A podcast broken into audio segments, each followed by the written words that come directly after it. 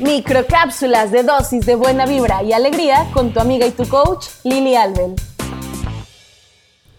Qué belleza tenerte nuevamente aquí, qué gusto saludarte. Ya sabes que yo estoy feliz de que podamos escucharnos, que podamos compartir estos audios. Para mí es fantástico, es una forma de conectar contigo y luego de repente me mandas un mensajito y o me le das like a las publicaciones en mi página de Facebook. En fin, de verdad que muchísimas, muchísimas gracias mujer por estar aquí, porque todo lo que yo hago no tendría ningún sentido si tú no lo valoraras, si a ti no te gustara o si no te sirviera. Entonces, que, que pueda servirte de alguna manera, que pueda dejarte algo, para mí, híjole, es la mejor de las pagas y la mayor satisfacción. El día de hoy te quiero compartir una frase que dice así. Hoy pasó algo que nunca imaginé. Me vi al espejo y me enamoré de mí misma. Y fíjate que con esto te quiero compartir una historia. Cuando yo tenía 14 años, me invitaban a muchos 15 años de mis amigas más grandes, ya sabes, las grandes, las que van un año arriba que tú. Y, yo pues me sentía muy insegura de mi cuerpo, me sentía muy insegura de mi imagen. Yo a ellas las veía más grandes y súper bonitas y súper guau, ¿no?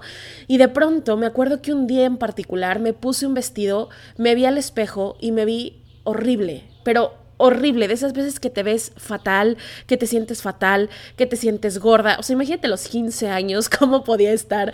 Pero bueno, yo me sentía gordísima, horrible, horrible, horrible, horrible.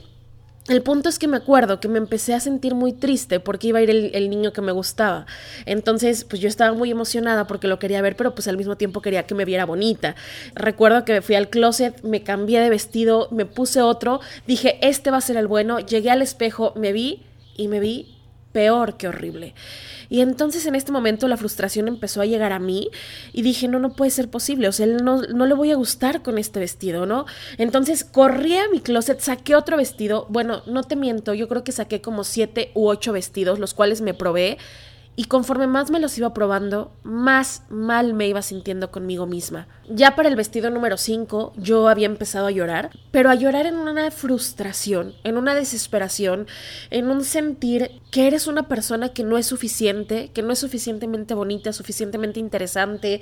De verdad me sentí terriblemente mal y no sé, tal vez a lo mejor a ti te ha pasado en alguna ocasión que te has sentido así, que dices es que ¿por qué las demás son bonitas y por qué yo no soy bonita o por qué las demás se ven increíbles? Con eso y yo no me veo increíble con esto y con nada, ¿no?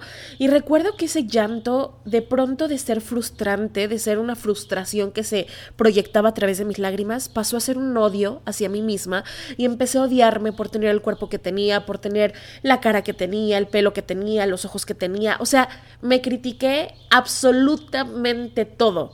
Es más, hasta la espalda que no me puedo ver, también me la critiqué. Y, y me acuerdo que me acosté en mi cama llorando Llegó mi mamá y me dijo, oye, vas a ir a los 15 años, ya es tarde. Y le dije, no, no voy a ir. Me dice, ¿qué tiene? Le dije, no tengo nada, no voy a ir. Y bueno, esa noche me sentí tan mal que recuerdo que estaba enojada por no poder ir a la fiesta, por mí, claro, por mí, por mis ideas, por mi sentir, pero en ese momento no lo sientes. Cuando tú caes en este bache de sentirte fea, de sentirte insuficiente, de sentirte con poco valor, nada a tu alrededor puede hacerte cambiar de parecer. Ese día me dormí llorando, me dormí enojada conmigo, me dormí odiándome. Y fue a partir de ahí que se hizo presente durante mucho tiempo. Fue un proceso largo para llegar hasta el día de hoy, donde te puedo decir que me paro todos los días al espejo, me veo, me sonrío, me trato con amor, me trato con compasión, sé las cosas que tengo que mejorar, porque claro que sé que no soy perfecta, pero ya hoy amo todas esas partes de mí porque me completan. Mi invitación contigo, mujer, es que aprendas a amarte como eres, así completita, maravillosa, sin juicio, sin juzgarte, porque a lo mejor va a haber cositas que no te gusten del todo, si puedes trabajarlas, trabájalas, por decir la longitud la grasita aquí, la no sé qué, pues esa actividad te vas a sentir mejor, pero en realidad todo de ti es perfecto porque esa eres tú.